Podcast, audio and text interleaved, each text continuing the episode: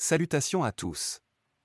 Aujourd'hui, je voudrais partager avec vous une histoire marquante et poignante, qui illustre parfaitement la brave lutte entre la vie et la mort que nous, les professionnels de la santé, avons l'honneur de témoigner quotidiennement. Il s'agit de la réponse au cas clinique numéro 16, qui présente le dernier combat épique d'un homme âgé, qui contre toute attente choisit d'affronter ces derniers défis avec une résilience sans pareille. Notre patient, un honorable gentleman de 96 ans, fait face courageusement à un épisode de détresse respiratoire aiguë. Malheureusement, il a été diagnostiqué qu'il souffre d'une néoplasie pulmonaire très avancée, une nouvelle certainement difficile pour n'importe qui à absorber. Néanmoins, cet homme admirable ne se laisse pas abattre. Bien que vivant en établissement d'hébergement pour personnes âgées dépendantes, EHPAD, il mène une bataille contre sa maladie qui mérite le respect de tous. Permettez-moi de vous relater les détails de cette épopée médicale. Lors de notre arrivée dans l'EHPAD, nous avons été confrontés à des paramètres hémodynamiques préoccupants, notamment un rythme cardiaque irrégulier, une pression artérielle basse et une fréquence respiratoire élevée. Ces signes vitaux alarmants indiquaient incontestablement que notre patient était en grande détresse physique. Confronté à cette réalité, vous pourriez penser que l'homme a choisi d'être transporté d'urgence dans un environnement hospitalier pour bénéficier d'un soutien médical avancé. Cependant, comme preuve ultime de son courage et de sa détermination, le patient a décidé de rester dans l'EHPAD il a choisi de finir sa bataille là où il se sent le plus en paix, dans la familiarité de l'environnement qu'il considère comme son chez lui. Deux principaux facteurs peuvent expliquer cette décision. D'une part, le patient peut avoir souhaité éviter le stress et l'anxiété associés à un changement d'environnement. D'autre part, il pourrait avoir cherché à maintenir une certaine autonomie et dignité pendant ces derniers moments, ce qui n'est pas toujours possible dans le contexte impersonnel et standardisé d'un hôpital. Au-delà de ce récit poignant, ce cas soulève plusieurs questions éthiques et médicales qui valent la peine d'être débattues. L'une d'elles concerne le droit du patient de décider de son lieu de fin de vie. La décision du patient de rester dans l'EHPAD nous rappelle l'importance du respect de l'autonomie du patient et de son droit de décider de son destin, même face à la mort imminente.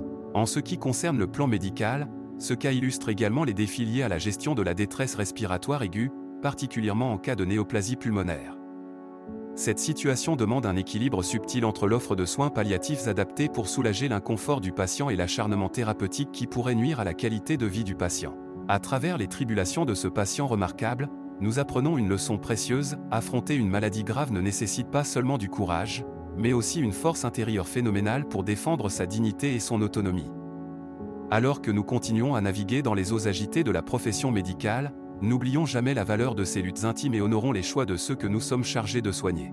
Après discussion avec la famille et le patient, nous avons tous, l'équipe médicale et les soignants de l'EHPAD, fait un choix unanime dans le traitement de notre patient, privilégier son confort. Cette décision n'a pas été prise à la légère. C'est parce que nous avons bien compris l'importance de maintenir sa dignité tout en soulageant sa souffrance physique que nous avons décidé d'emprunter cette voie. Parfois, en médecine, il ne s'agit pas simplement de prolonger la vie, mais aussi de préserver la qualité de celle-ci. En accord avec ce choix, nous avons donc lancé une stratégie de soins palliatifs non invasifs. Le but? Faire face à cette détresse respiratoire aiguë, certes, mais pas à n'importe quel prix.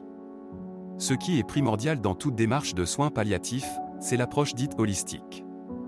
Cela signifie que nous prenons en compte les besoins physiques, émotionnels, spirituels et sociaux du patient. Il n'est pas simplement question de traiter la maladie, mais de s'occuper de la personne dans son ensemble. Débuter cette stratégie de soins palliatifs non invasifs signifie que nous n'entreprendrons pas de procédures qui pourraient causer du stress ou de l'inconfort supplémentaire à notre patient. Les soins intensifs, bien que potentiellement salvateurs, peuvent aussi être source de souffrance et d'angoisse pour les patients en phase terminale. Leur imposer une telle épreuve pourrait par conséquent s'avérer inhumain et contraire à notre déontologie médicale. La détresse respiratoire aiguë, en particulier, nécessite une prise en charge délicate afin de minimiser la souffrance du patient. Les techniques palliatives non invasives visent à soulager cette détresse en utilisant des méthodes telles que l'oxygénothérapie, l'utilisation d'analgésiques et de bronchodilatateurs, ainsi que le soutien psychologique et spirituel si le patient le souhaite. En choisissant cette approche pour ce patient, nous avons à cœur de respecter son autonomie et sa volonté de rester dans l'EHPAD, tout en veillant à ce qu'il reste aussi confortable que possible. Nous restons attentifs à ses besoins et à ses souhaits et cherchons à maintenir une qualité de vie satisfaisante dans cette difficile inéluctable étape. Le courage de ce patient âgé, sa lutte acharnée et sa décision digne nous rappellent que chaque individu a le droit à un soin respectueux et adapté à sa situation. L'histoire de cet homme illustre parfaitement pourquoi nous, professionnels de la santé, devons toujours travailler à l'écoute de nos patients, en respectant leur autonomie et leurs choix, et en adaptant notre méthode de soins pour promouvoir leur confort et leur dignité. La médecine est une science, certes, mais elle est aussi un article. L'art de comprendre le patient, de ressentir sa douleur, de respecter ses choix, et de tout mettre en œuvre pour lui apporter le réconfort nécessaire dans ces moments si particuliers de la vie. Cette histoire de bravoure et de résilience nous enseigne que chaque patient a une histoire unique, et que c'est à nous, professionnels de santé, de nous adapter à chaque parcours, à chaque histoire, pour offrir les meilleurs soins possibles. À partir de là, notre objectif était très clair, c'était de soulager au maximum la détresse du patient grâce à une sédation appropriée.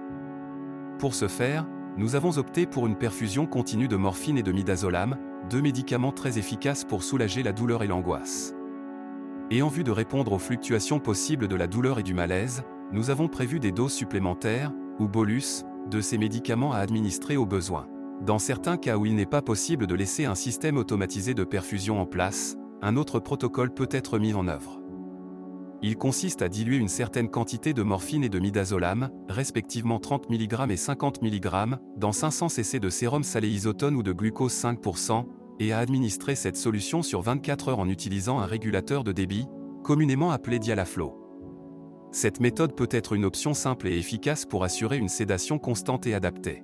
Grâce à cette approche individualisée et respectueuse de la sédation, nous avons réussi à contrôler efficacement sa douleur et son malaise. C'est avec une grande émotion que nous avons accompagné notre patient dans ses dernières heures de vie. Quelques heures plus tard, notre guerrier a succombé paisiblement à sa maladie. Il était entouré de sa famille et dans le confort de sa chambre, en accord parfait avec ses voeux. Je tiens à exprimer ma profonde reconnaissance envers l'équipe de l'EHPAD ainsi que mon équipe du SMUR. Leur collaboration et leur soutien ont été inestimables tout au long de ce parcours.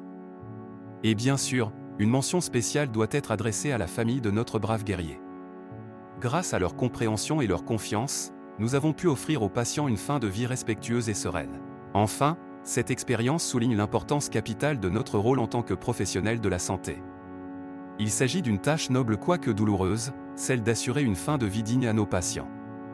Cela fait ressortir clairement l'urgence de nous engager avec plus d'empathie et de professionnalisme dans nos démarches quotidiennes. Et c'est dans cette perspective que nous vous invitons à nous rejoindre dans cette aventure médicale. La formation continue et le travail en équipe sont les piliers indéniables de notre métier, et nous sommes ravis de partager nos expériences et nos apprentissages avec vous tous. Restez à l'écoute pour de nouvelles aventures médicales et prenez soin de vous.